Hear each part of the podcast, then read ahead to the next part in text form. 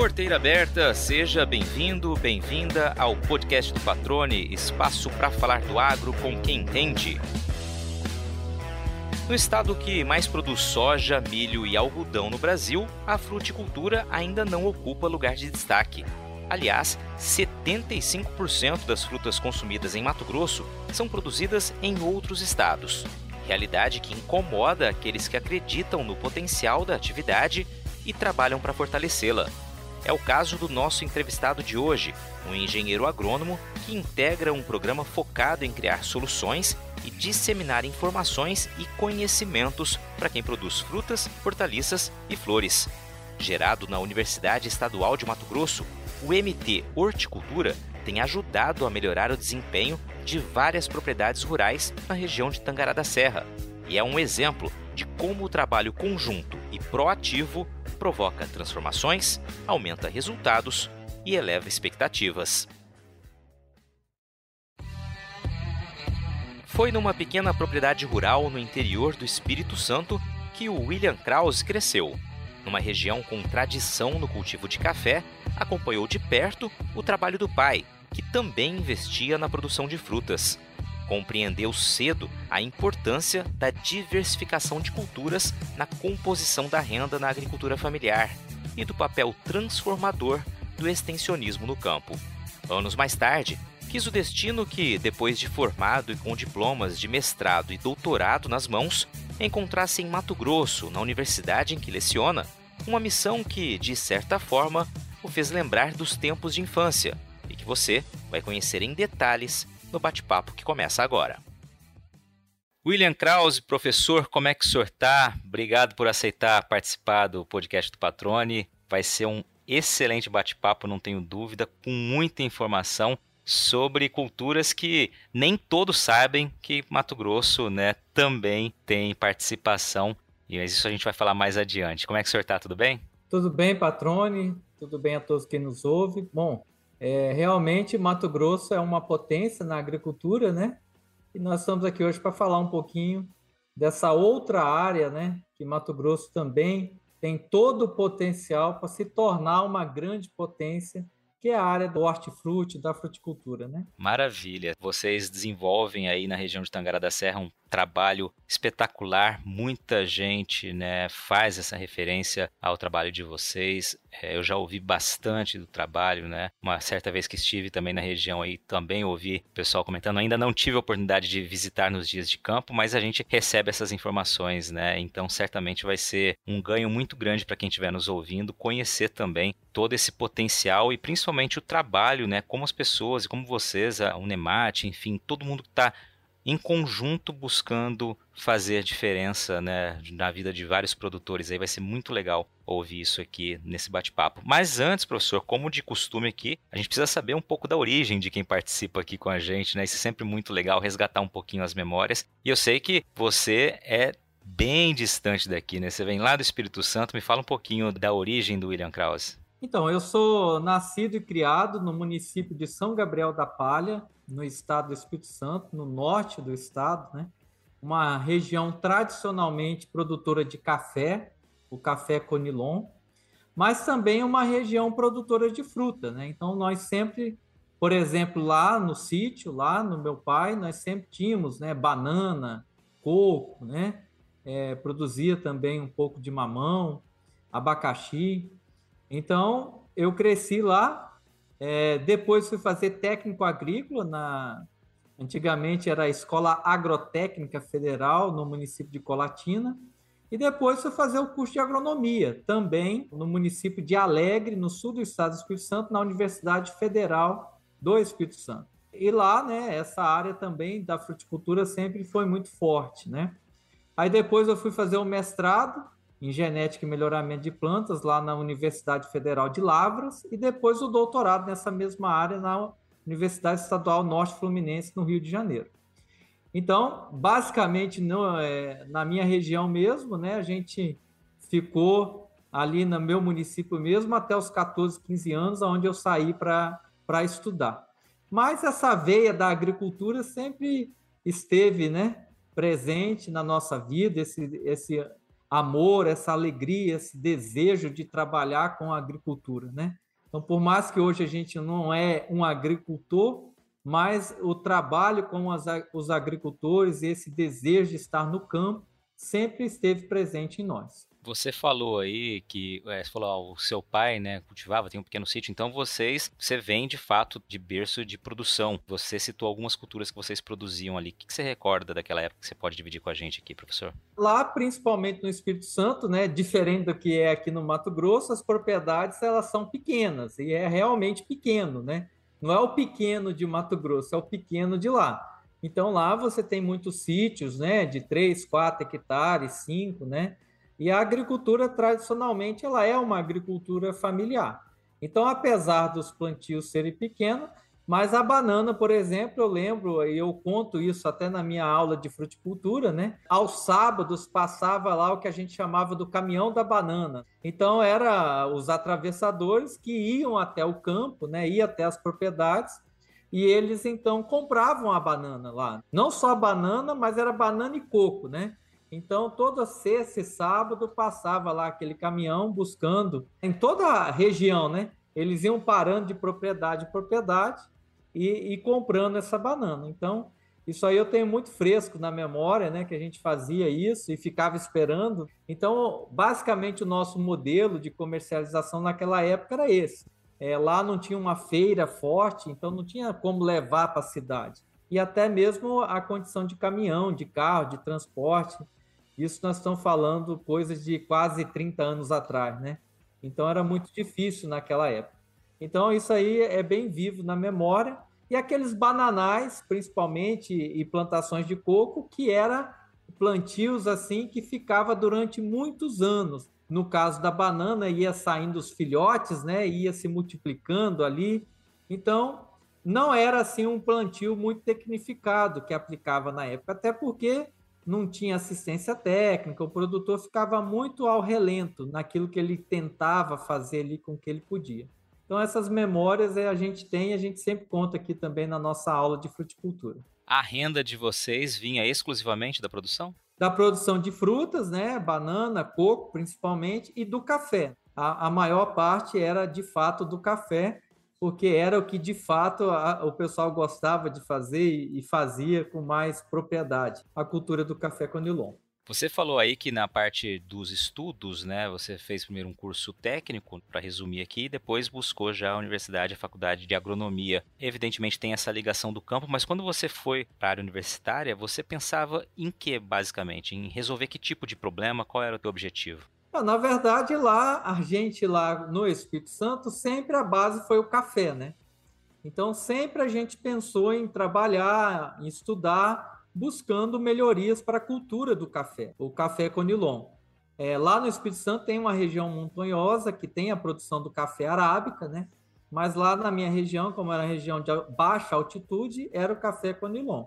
Então a ideia sempre era essa, de trabalhar em cima do café, até porque a gente plantava café, melhorar a produção, porque a produtividade na época era muito baixa, então você tinha que trabalhar com grandes áreas, e, e isso era ruim para, nós, para os produtores de uma maneira geral e para a gente, né? Porque acaba que não fazia com que o produtor melhorasse de vida, porque a produtividade era muito baixa. Então essa era uma das maiores preocupações que a gente pensava naquele momento. Quer dizer, produtividade baixa em áreas pequenas, né? Você não tem escala, e isso significa que você patina sempre, por mais que às vezes as, as contas possam fechar, você realmente não consegue dar aquele salto esperado, né, em qualquer atividade, né? É, e muitos, né, inclusive o meu próprio pai na época, além de produtor, ele precisava de trabalhar fora como diarista, justamente para complementar a renda porque não era suficiente, né? Uma área pequena, uma produção baixa, né? E ficar sempre à mercê ainda, muitas vezes do atravessador. E era um conjunto de situações, né? Produtividade baixa, qualidade do produto muitas vezes nem era tão boa, porque muitas vezes não conseguia fazer uma adubação, não tinha recomendação técnica. Então, uma coisa, né, puxava a outra para baixo. Então, realmente, naquele instante, era assim, que está muito diferente do que hoje, porque, inclusive, mês passado eu fui lá é, na minha cidade natal, andei lá onde eu nasci, onde eu cresci, E hoje o patamar, propriamente dito, por exemplo, do café, é, o patamar tecnológico é muito diferente do que era naquela época. Ah, legal. Bom saber, né, que aí três décadas depois, praticamente, né, houve essa evolução. Você ainda tem parentes lá, William? Sim, além de tios e primos, né? Eu tenho o meu pai e minha mãe, né? Continuou lá, não vieram para Mato Grosso. Quando eu vim para cá, no ano seguinte eles vieram. Eles ficaram aqui cerca de 13 anos aqui conosco e aí voltaram para lá dois anos atrás. Mas este ano vão voltar para cá é, e, e, participar aqui com a gente, né? Nesse período que meu pai teve aqui, ele trabalhou muito nessa área de fruticultura também, né? Então ele gostou muito e tal. E hoje, tanto eu como as minhas irmãs, eu tenho mais duas irmãs, estão morando aqui em Mato Grosso também. Então agora, no final do ano, ele já vai estar tá vindo de volta para cá. Legal. Vamos então fazer esse pulo na tua história. Você falou até então, né, que tinha feito o mestrado depois o doutorado lá pela Universidade Estadual Norte Fluminense, né? E aí vamos para tua área profissional. Você já muda para Mato Grosso em sequência? Como começou essa vinda para cá? Como se deu essa vinda para cá? Sim, em 2006, então, houve o concurso aqui para professor da Unemat e eu ainda estava no metade do doutorado, mas mesmo assim eu prestei o concurso e, e, passei, tive a sorte de passar. E aí, então, em 2000, em a, final de agosto de 2006, eu vim para cá. Mesmo fazendo doutorado, eu já tinha terminado a parte de disciplinas, estava mais na parte, vamos dizer assim, já de experimento a campo, né? E aí eu fui fazendo doutorado e comecei a dar aula aqui. E logo assim que eu terminei, já em 2007, 2008, a gente já começou a trabalhar nessa área de fruticultura. até as pessoas questionam, ah, mas por que lá é soja, é milho, é algodão? Bom, nós somos uma universidade pública e a gente viu um gargalo na área de fruticultura. Hoje a soja, o milho e o algodão, né? Nós já temos a, as multinacionais, nós temos institutos, nós temos então uma grande quantidade de pessoas pesquisando, desenvolvendo tecnologias para a área é, de soja, milho e algodão. E nós vimos que havia uma lacuna na área de fruticultura.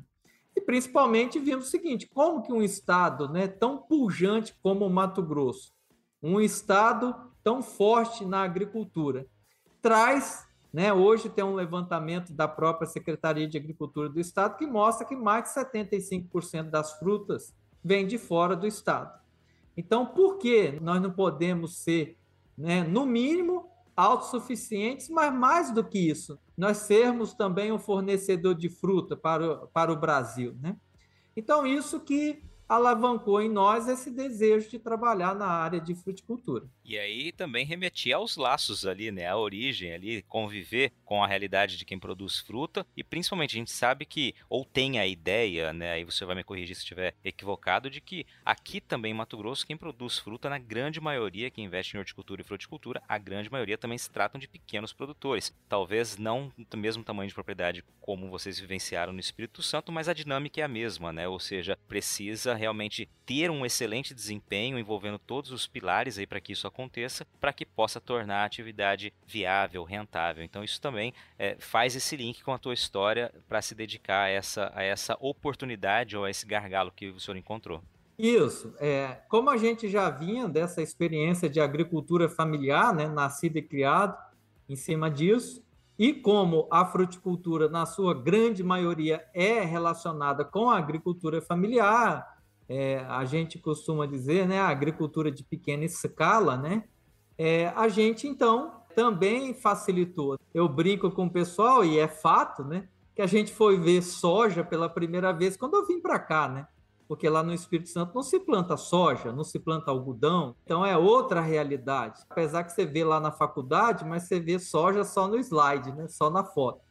E aqui quando a gente chegou, a gente brinca, né? Olha assim aquele mar de soja. E para quem gosta de agricultura, é a coisa mais linda do mundo ver aquilo ali. Então, isso aí também criou esse link e ajudou a gente aqui nesse processo aqui, né? Maravilha. Vamos contar um pouquinho então, professor, desse trabalho, né, realizado. Então, quando você veio já em agosto de 2006, quando passou no concurso para lecionar, já começou a focar realmente nessa área, né? Fala um pouquinho dos trabalhos que foram sendo desenvolvidos até a criação do MT Horticultura. Então, até aquele momento a gente começou os primeiros experimentos, os primeiros trabalhos aqui foi com a cultura do maracujá. A gente começou a avaliar espaçamento de plantio, depois começou a avaliar um pouco é, sobre as cultivares, né? Porque você tinha as cultivares aí no mercado, mas não sabia qual que era melhor, qual que se adaptava melhor aqui para nossa região.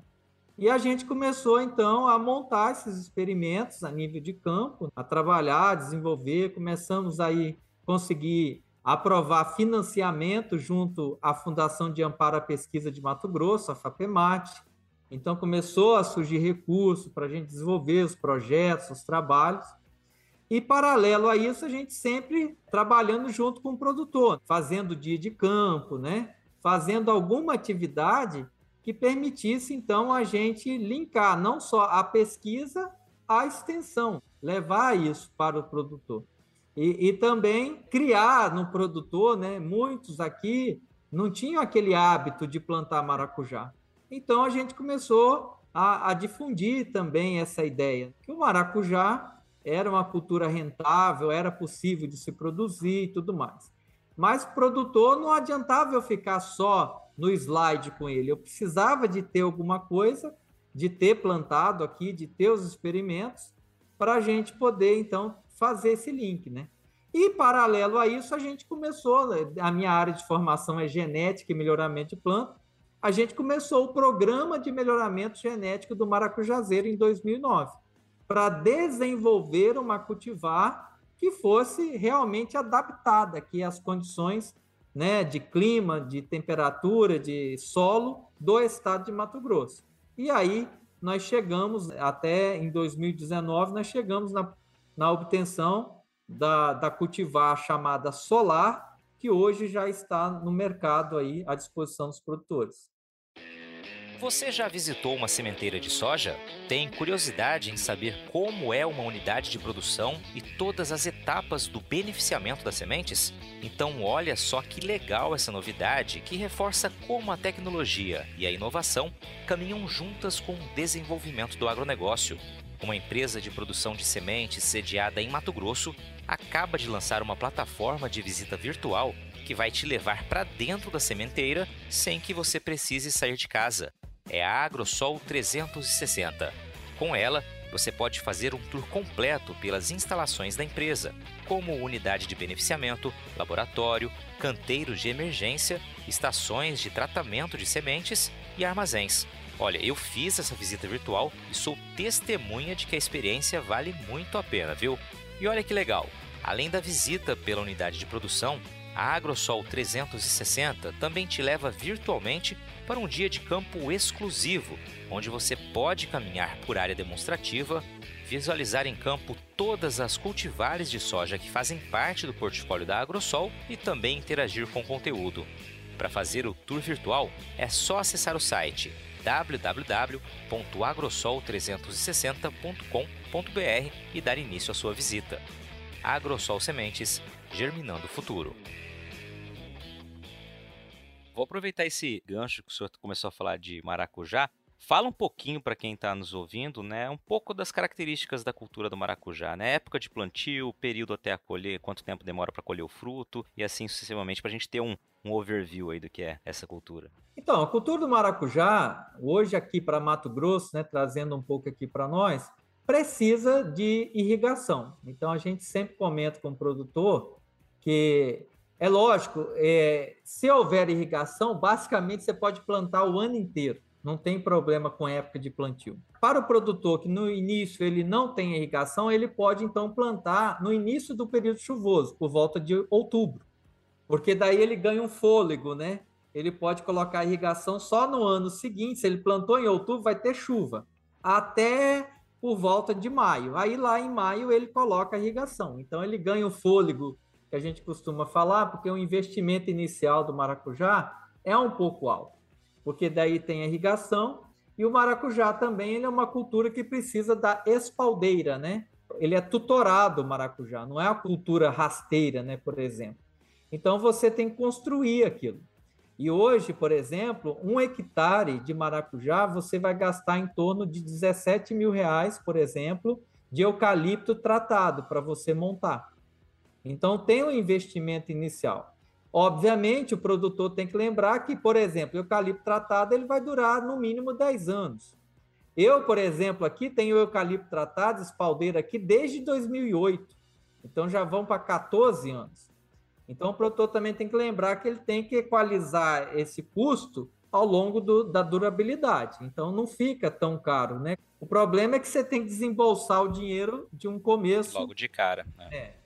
E a irrigação também é para 10 anos. Então, por mais que você tenha um investimento inicial maior, mas a irrigação também é no mínimo para 10 anos. Então, você plantou, hoje o maracujá, com 4 a 5 meses, ele já está soltando flor. E com 6 a 7 meses, você já começa a realizar a colheita. Então, com 6 a 7 meses, você começa a colher. E o bom do maracujá, que eu sempre falo para o produtor, quando ele planta, por exemplo, abacaxi, ele vai plantar agora e vai colher daqui em torno de 18 meses, em média, um ano e meio. Nesse período, ele não tem renda com abacaxi, correto? O maracujá, depois que ele começa a produzir, você tem colheita toda semana, ele não para de produzir.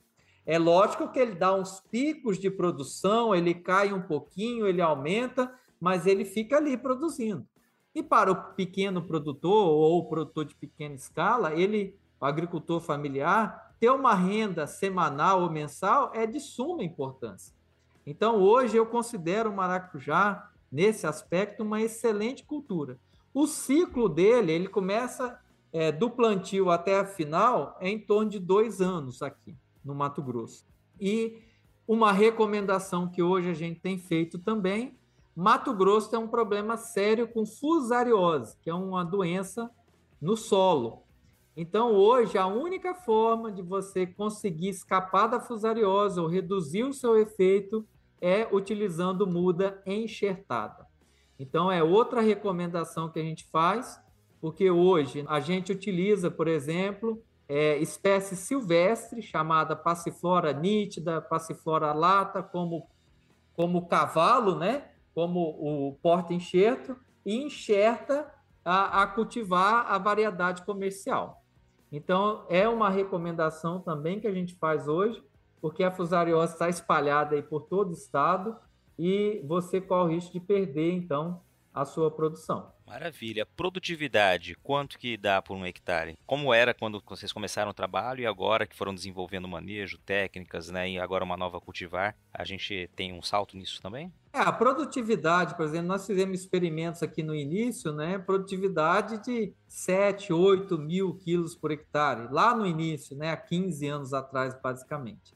E hoje você vê aqui mesmo, né, na, dentro da área experimental, a gente consegue 25 toneladas por hectare. É lógico que o produtor, eu falo 25 toneladas porque é, eu esqueci de falar anteriormente, o maracujá aqui ele necessita de uma prática chamada polinização manual, né? Ah, o inseto que faz a polinização do maracujá é a mamangava. E hoje a mamangava ela não é eficiente para te dar uma produtividade alta. Então, se você quer aumentar a produtividade, você precisa entrar com a polinização manual. E no produtor, ele, a gente sempre fala assim para o produtor: uma flor não polinizada é um fruto a menos. Então, o produtor ele precisa fazer polinização todo dia, todo dia. E com isso, hoje tem produtor alcançando cerca de 30 toneladas por hectare, ou talvez até mais, dependendo do manejo de adubação e irrigação que ele fizer. Hoje, se você imaginar de 25 a 30 toneladas por hectare e imaginar que agora, neste momento, né, nesses dias agora, os produtores, por exemplo, aqui em Tangará, têm vendido o quilo em cerca de R$ reais o quilo. Então, você imaginar 30 toneladas seria uma renda de 120 mil reais bruta, né? Mas é uma, para uma cultura, né, em um hectare só, é um, é, é um valor muito alto e que realmente pode ajudar o produtor, né? Excelente. E aí, só para ficar claro, é, você calculou essa produtividade toda, claro, nesse ciclo de dois anos aí, né? Do, do Não, por até... ano. Por ano, por ano. É, 25 a 30 toneladas por ano. Ótimo, maravilha, bastante interessante. É, agora a gente está desenvolvendo pesquisas aqui com o maracujá na estufa. Está em andamento, né? Porque a gente já tem relatos dele, por exemplo, lá em Brasília, relatos de, de que foi alcançado cerca de 80 toneladas por hectare na estufa. Aí a gente agora está avaliando aqui na estufa para ver não só a produtividade que alcança aqui, porque aqui é um clima mais quente, né? Qual o efeito disso? Mas também a gente está avaliando o custo de produção. Então, o aumento da produtividade que dá na estufa vale a pena, porque eu vou ter que, obviamente, investir numa. Gastar mais. Gastar mais, né? Se a gente acredita, se chegar a essa produtividade de 80 toneladas por hectare, com certeza vai valer a pena. Então, assim, já dá para aqueles produtores que têm uma melhor condição financeira até dar um salto tecnológico utilizando estufa e aumentando ainda mais a sua renda, né? Excelente. Só para a gente continuar no fio da meada aqui, professor, como é o cultivo de maracujá na região? A gente está falando de qual o tamanho da produção aí em Tangará da Serra, como está a adesão aos, dos produtores? Então, hoje, aqui, assim, esses dados, né, eles são flutuam demais porque às vezes um para, um começa, né? Mas hoje a, a produção aqui em Tangará, provavelmente, fazendo uma estimativa do que os produtores que a gente acompanha, né?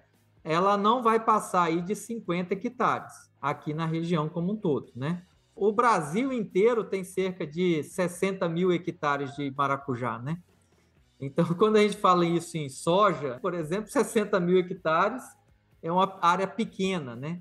Mas na fruticultura, como a gente trabalha, normalmente um produtor ele vai ter um hectare, dois, três hectares no máximo, né? Então você não consegue ter uma, uma grande área de produção.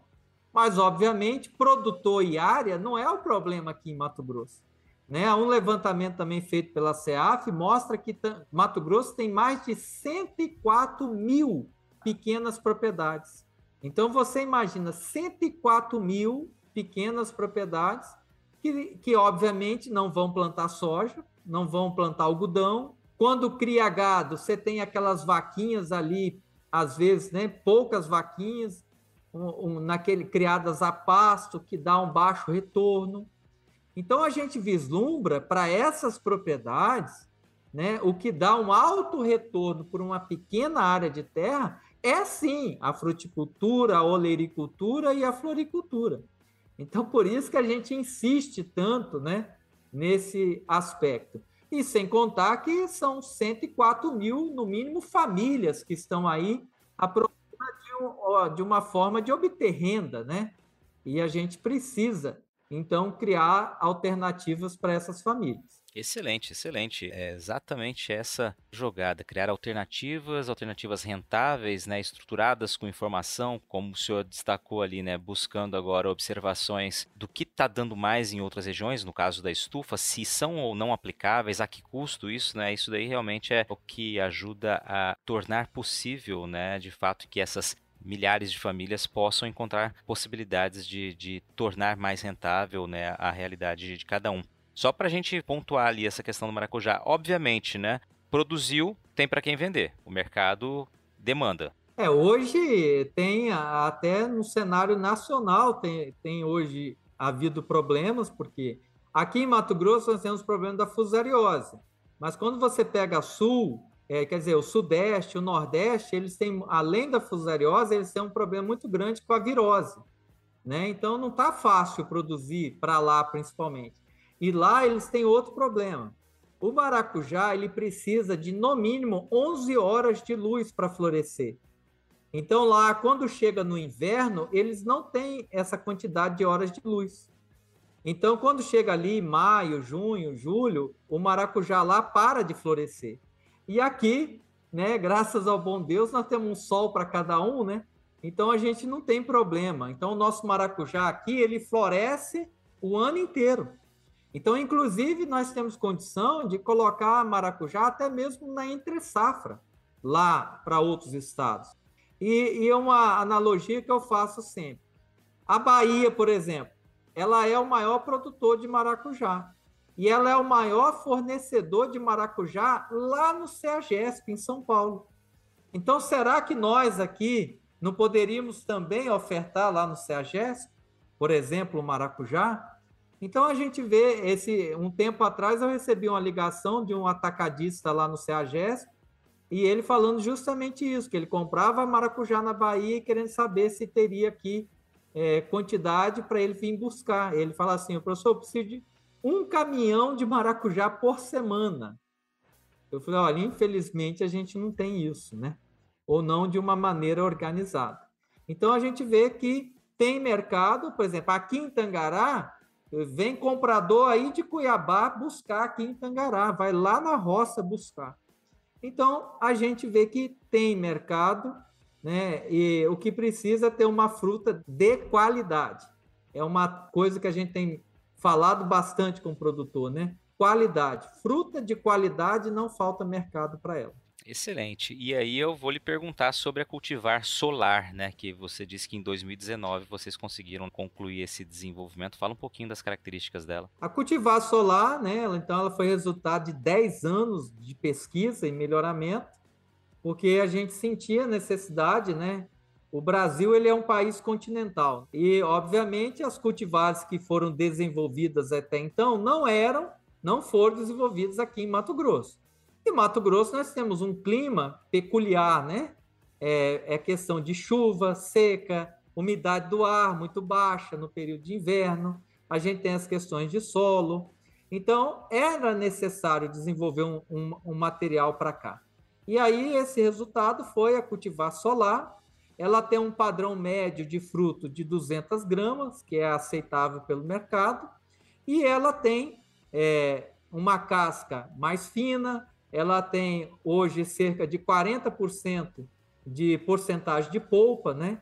Que é interessante, porque quem compra não quer comprar casca, né? A pessoa quer comprar polpa. Tanto para o mercado in natura como o mercado de indústria, é, o que se deseja é polpa. Então, ela tem essa dupla aptidão e o, o desenvolvimento dela, né? Então, hoje é uma cultivar. A, a, produtividade de Mato Grosso, hoje, média, é cerca de 14 toneladas por hectare. E ela, por exemplo, aqui o que a gente conseguiu aqui já na universidade foi de 25 toneladas, né? Então, ela tem essa capacidade de, de melhorar a produtividade aqui no estado de Mato Grosso. Bom, e para você que ficou curioso, é essa cultivar, né, é a que ilustra ali então a capa deste episódio com o professor William Krause. Então, ali quem está curioso para saber qual é a cultivar solar, primeiro momento já é observar ali na, na capa desse episódio, e, claro, buscar mais informações junto ao professor, junto a toda a galera da Unemat lá em Tangará da Serra que tem feito esse trabalho tão bacana. A gente falou de maracujá, professor, mas evidentemente não é a única linha, né, de trabalho de vocês, de atuação. Ele foi um grande exemplo que o senhor trouxe aqui. Quais outros aí o senhor poderia destacar para a gente? Hoje a gente tá, a gente começou a trabalhar logo em seguida o maracujá, a gente começou a trabalhar com abacaxi, né? Até porque na época aqui em Tangará houve um incentivo, né? Houve a implantação da indústria de polpa de abacaxi aqui em Tangará e houve um incentivo do plantio aqui na região. E a gente começou também a desenvolver pesquisas nessa área e avaliar os cultivares. Na verdade, hoje no Brasil como um todo, o que se planta é a pérola, né? cultivar a chamada pérola. Só que ela é susceptível à principal doença, que é a fusariose, e ela tem espinho. Então, hoje já tem no mercado outras cultivares, sem espinho e resistente. E a gente trouxe para cá para avaliar, e com base nisso a gente fez de campo, distribuiu mudas aqui, algumas mudas para os produtores, para eles começarem a plantar e conhecer, também essas novas cultivares. No entanto, a gente viu que essas novas cultivares também tinham alguns problemas, vamos dizer assim. Um fruto muito pequeno era o principal problema. E a gente costuma que o hábito do brasileiro de compra é se tivesse um abacaxi de 10 quilos desse tamanho, eles iriam levar esse embora. Porque a gente compra por unidade o abacaxi. Então, aquela história: quanto maior, melhor. E a fruta pequena, por mais que tenha sabor, as pessoas não estão comprando, né? Então são cultivares que não estão ainda ganhando muito mercado. A gente começou também o programa de melhoramento em 2011 da cultura do abacaxi. Então hoje nós já vamos para 11 anos do melhoramento e a gente já está na fase final. Não lançamos ainda no mercado, mas já está na fase final. A gente espera que daqui dois, três anos a gente já tenha uma nova cultivar. Os testes preliminares têm apontado para nós, então, eh, os clones que a gente está testando no, finalmente agora, né? É, resultados promissores. Então, nós temos, por exemplo, clones aqui que são sem espinho, são resistentes a fusário, e plantas com frutas, estão dando frutas aí de 2,5 kg até. Então, é, frutas grandes, né? É, de acordo com o que o mercado ele gosta. Então, isso para nós também é, tem sido é, resultados satisfatórios, mas que ainda falta finalmente para a gente pedir o registro, o registro do Ministério da Agricultura e lançar comercialmente. Você está ouvindo o podcast do Patrone, agroinformação com quem entende. Bom, professor, então maracujá abacaxi, sei que também tem outras culturas, né, que vocês trabalham aí. E a gente ouviu o senhor destacando muito, enfatizando a questão do melhoramento, né, de desenvolvimento de novas cultivares, até para atender as características, as necessidades da região, né, que isso varia de cada local para cada local. Então sempre é importante ter esse trabalho. Mas eu sei que vocês também focam muito na orientação técnica, né, em manejo. E aí eu queria que a gente caminhasse agora para esse outro ponto do trabalho, e só para a gente pontuar aqui também, uh, eu queria que o senhor datasse o MT Horticultura, quando começa a ganhar a roupagem desse projeto, que a gente acabou ainda não mencionando detalhadamente sobre isso. Certo. Então, até então a gente seguia na área de fruticultura, né, trabalhando e o nosso público-alvo é, é, era a agricultura familiar, né? os produtores de pequenas áreas. Concomitante isso, tinha aqui também em Tangará outros professores. Né? Então, nós tínhamos aqui a professora Celice na área de floricultura, o professor Adalberto na área de olericultura. Não só aqui em Tangará, né? nós tínhamos o professor Santino também lá em Nova Mutum, na área de olericultura. Aí em Cuiabá, da UFMT, né, o professor Glaucio e o professor Rafael. Então a gente começou a ver o seguinte, que tínhamos um grupo aqui em Mato Grosso que pesquisava e trabalhava a área de. Aí a gente já saiu da área de fruticultura e passou a chamar de horticultura, porque no caso aí a horticultura envolvia a fruticultura, a floricultura e a olericultura, a parte hortaliça. Então aqui, como o nosso público era o mesmo, então a gente resolveu juntar, criar esse grupo, e aí a gente começou então o chamado MT Horticultura. Isso foi em 2015. Então, em 2015, a gente oficializou o programa de extensão chamado MT Horticultura. E aí a gente começou então a fazer ações voltadas para a horticultura, né? Então, levando sempre o conhecimento, as pesquisas de fruta, flor e hortaliça.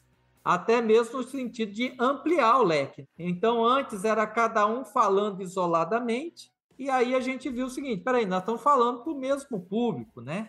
Então vamos nos juntar e vamos levar uma mensagem só. Porque todas essas áreas elas são alternativas de renda para os produtores. Em 2015 a gente começou. E aí ficou, como nós vamos levar, ampliar essa possibilidade de levar informação? Foi aí que a gente começou a atacar no lado também da internet e as redes sociais. Então, com isso, o programa a gente criou Facebook, Instagram, criamos também um canal, né? O nosso canal tem mais de um milhão de visualizações, né? É lógico que é, para essa área nossa específica, só com vídeo técnico, e foi muito bom que a gente começou a interagir, interagir com gente do Brasil inteiro, né? Criamos um WhatsApp do próprio programa. Então, hoje tem produtor, por exemplo, que ele vai lá na roça, ele filma a planta dele, o problema, e manda para nós pedindo ajuda. Nessa questão, nós já ajud... né, participando e, e dando recomendação para produtores até do Rio de Janeiro, Bahia, né, Minas Gerais, Tocantins, Goiás, é, produtores também aqui da região norte, né, Amazonas, Rondônia, Acre. Então, isso e fora do Mato Grosso inteiro, né? Então, isso permitiu uma interação muito grande com a sociedade, com os produtores. E, além dessa questão, vamos dizer assim, online, na, na internet, obviamente a gente seguiu com as atividades presenciais. Então, com os dias de campo, a gente lançou também uma revista, né? É, chamada Revista MT Horticultura, uma revista mais de magazine, né? não é uma revista, científica. E em 2018, juntamente aqui com o Sindicato Rural, com a Prefeitura de Tangará, com a Associação dos Engenheiros Agrônomos de Tangará, nós fizemos aqui a primeira feira MT Horticultura. Porque a gente começou a ver o seguinte: a gente passava a recomendação técnica, mas a gente buscava, quando o produtor ia buscar aqui no mercado, via que faltava produtos específicos para a horticultura. Ou seja, tem os produtos, mas mais voltado para as grandes culturas. Então a gente quis, com isso, linkar né, as empresas ao pequeno produtor. E aí, em 2019, a gente repetiu a feira, tivemos mais de 2.300 pessoas passando em dois dias de feira, tivemos até a presença do governador na abertura, tivemos 40 empresas e instituições expondo aqui as suas tecnologias voltadas para o hortifruti. Aí, obviamente, depois veio a pandemia, né?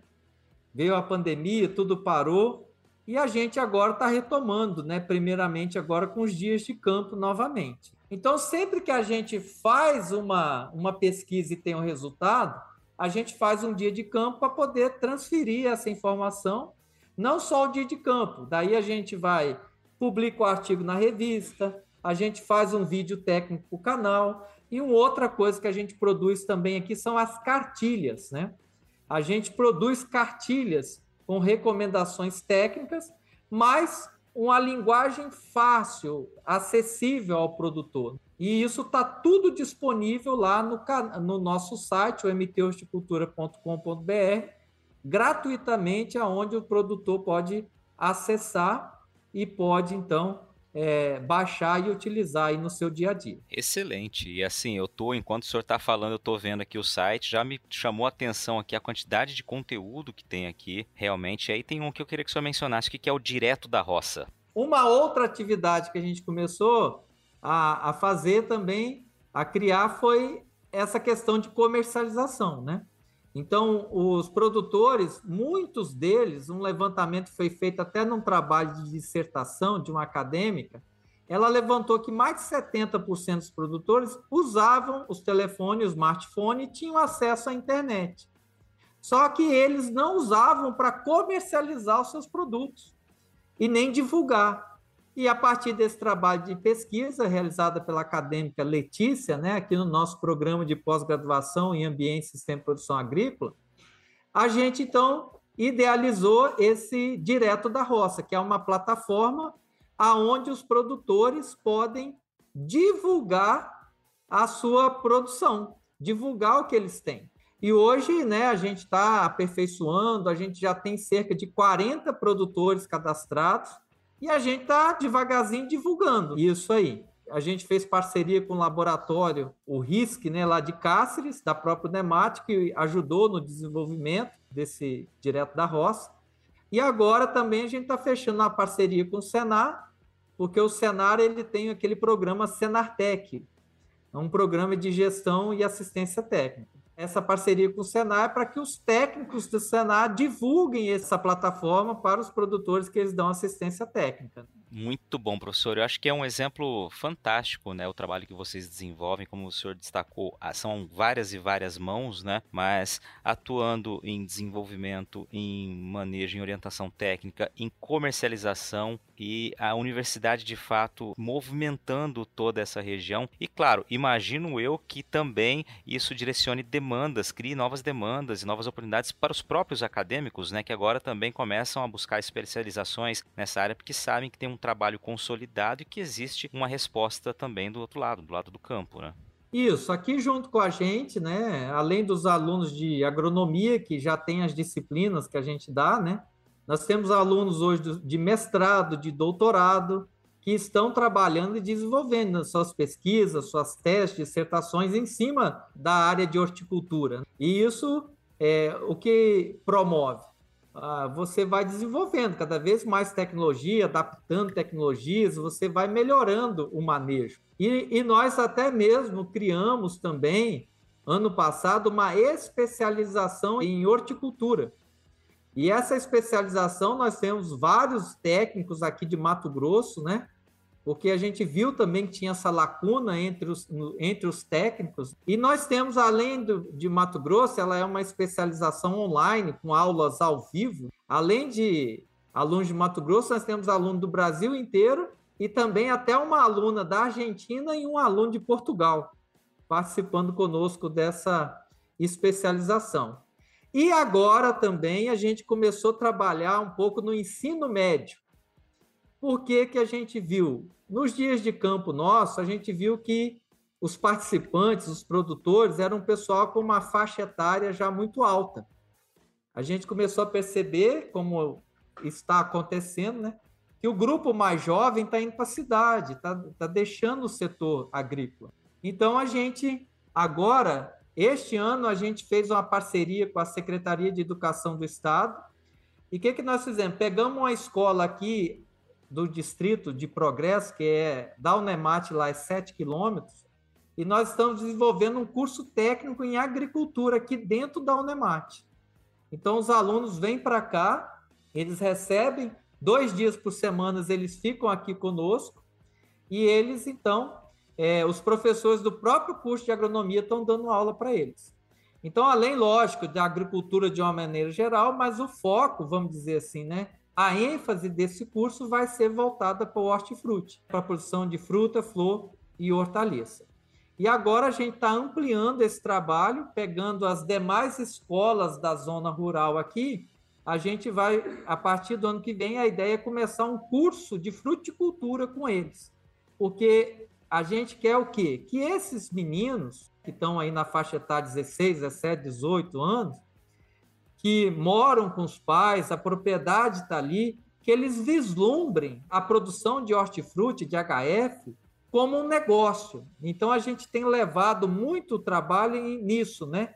Como um negócio, para ele empreender nesse negócio. Então, para ele entender que, ao invés de sair e ir trabalhar assalariado muitas vezes, que ele pode ser dono do seu próprio negócio com a própria propriedade do pai, da família, onde ele mora. Então, e o objetivo nosso é focar nesses jovens para que eles então sejam também empreendedores do hortifruti. Excelente, professor. Eu estou ouvindo o senhor falando e relembrando tudo que a gente conversou aqui. Eu lhe perguntaria ao longo da entrevista, né, quais são as principais dificuldades que vocês encontram, né, de fato, do ponto de vista do produtor, mas acho que ficou claro pelo trabalho que vocês vêm desenvolvendo. A gente falou de comercialização, de tecnologia, né, de buscar desenvolvimento de cultivares aptas para a região ou mais indicadas para a região, né? Falou sobre manejo, orientação técnica, essa assistência que é tão importante. Então eu vou mudar minha pergunta. Na avaliação do senhor, eu sei que é um pouco difícil de mensurar tudo isso, mas qual foi o tamanho da contribuição até agora que vocês conseguiram em conjunto entregar para a produção de hortifruti, de frutas por aí na região? Eu sempre falo o seguinte, né? Com todo mundo que a gente conversa. A gente está aqui para gritar, né? para falar de, de hortifruti, no meu caso, de fruticultura. Então, o estado ele é muito grande, é, nós temos muitas oportunidades diante de tudo que está aí. Então, a gente sempre fala assim, a gente é uma voz que não pode se calar, né? Porque se ninguém falar, vai indo que essa história ela vai morrendo. É, e a gente está aí para despertar nos gestores, ah, para criar políticas públicas, incentivos, tanto a nível estadual é, como municipal. E a gente tem avançado, porque tem alcançado parcerias, né? A própria Famato, ela tem sido uma grande parceira através do Senar, né? O, inclusive, dando um adendo aqui, né? Quando a gente procurou o Senar, e a Famato, o Normando, o programa Senartec Horticultura, o projeto piloto foi aqui em Tangará, né? E começou ali com algumas, algumas propriedades na área de fruta, hortaliça, e hoje já está, só aqui em Tangará, nós já temos aqui mais de 90 propriedades. Hoje nós já temos dois agrônomos assistindo fruta, dois hortaliça, um agrônomo já assistindo a parte de flor, então, nós já temos cinco agrônomos aqui, só no município, com mais de 100 propriedades sendo assistidas, com visitas mensais, assistência técnica e gerencial. Então, isso foi um salto também que a gente conseguiu, né? Porque nós, por mais que a gente faça esse trabalho junto ao produtor, mas nós não temos perna para fazer uma assistência próxima do produtor, igual esse projeto tem, né? E assim outros, outros trabalhos. Agora a gente já está fazendo uma parceria com o IMEA para fazer um estudo aqui na região. Para quem sabe, no futuro é o nosso desejo implantar aqui um mini SEASA, um central de comercialização. Então, esses avanços que a gente fala e despertar a sociedade para esse setor de hortifruti. Né? Então, isso eu acho que é, é o grande avanço que a gente pôde contribuir, né?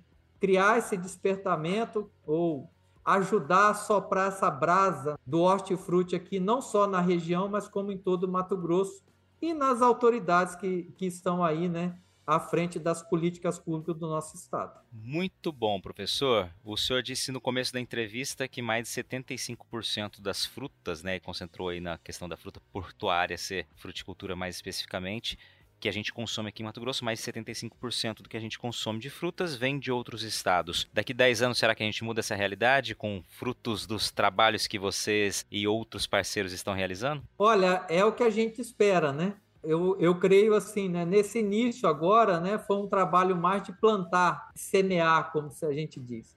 E a gente espera que nesses próximos 10 anos esses frutos literalmente venham para a gente ampliar, né? As tecnologias elas já estão aí disponíveis, a, a gente começou a alcançar um, um entendimento dos produtores que precisa investir, precisa utilizar a tecnologia, que aquele formato de 30 anos atrás, ou quando eles aprenderam, não é suficiente, tem o seu valor, tem o seu lugar, mas hoje, devido aos insumos, à competitividade, você precisa dar um passo adiante. E, e a gente vê que isso está acontecendo, né? Então, produtores já e a própria assistência técnica tem contribuído muito com isso. Então, é, a gente espera, sim, né? É, hoje me parece que já são, está chegando aí a 500 propriedades em Mato Grosso no programa Senartec assistidas na área de fruta e flor e hortaliça, porque no geral já são 4 mil esses dias eu vi, uma postagem até. Mas então 500 são desse setor. Então a gente acredita que tem tudo para, nos próximos 10 anos, no mínimo, a gente chegar na. Pelo menos as frutas tropicais a gente ser autossuficiente na produção, né? Agora, para a gente só encerrar aqui, professor, eu queria que você dissesse, né, quem tiver interesse em saber mais, qual o caminho procurar. Isso, nós temos o nosso site, o mthorticultura.com.br. Então ali nós temos já bastante conteúdo, material publicado, tá? onde as pessoas já podem. Lá nós temos toda a equipe lá, o contato de toda a equipe, o e-mail, os professores, a área, né? Então, se quer contato, alguma informação na área de olericultura, hortaliça, tem lá os professores da área da área de flor, da área de fruta. Então, é a, a equipe hoje que a, nós temos já é uma equipe boa, então está ali todas as informações. E a gente pede, obviamente, para aqueles que puderem, né, para seguir a gente nas redes sociais. Hoje o Instagram, arroba MT Horticultura, o Facebook, MT Horticultura, e ali a gente vai sempre postando as novidades, as pesquisas, resultado de trabalho, e também ali, por esses canais, podem entrar em contato conosco. E fisicamente, como diz outro, pessoalmente, nós estamos aqui na Universidade do Estado de Mato Grosso, na Unemate, aqui no campus de Tangará da Serra. Muito bom, professor. Quero te agradecer pelo bate-papo riquíssimo aqui, parabenizar pelo trabalho em seu nome, toda a equipe do MT Horticultura, todos os parceiros e também, claro, os produtores, principalmente os produtores também, por estarem observando e colocando em prática tudo que está sendo oferecido, né, ofertado a eles, diz respeito a conhecimento, a oportunidade, a comercialização e de fato aí depende deles né, como o senhor disse, enxergar que é preciso muitas vezes fazer diferente né, do que 30 anos atrás. Parabéns pelo trabalho obrigado por esse bate-papo aqui no podcast do Patrone.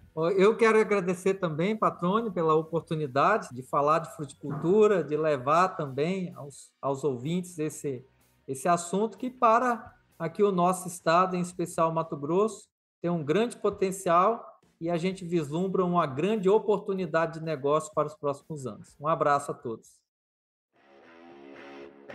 E aí, gostou do bate-papo? Então dá aquela força e compartilha essa entrevista com os seus contatos. E olha, aproveita para mandar aquele feedback dizendo o que você está achando do podcast do Patrone.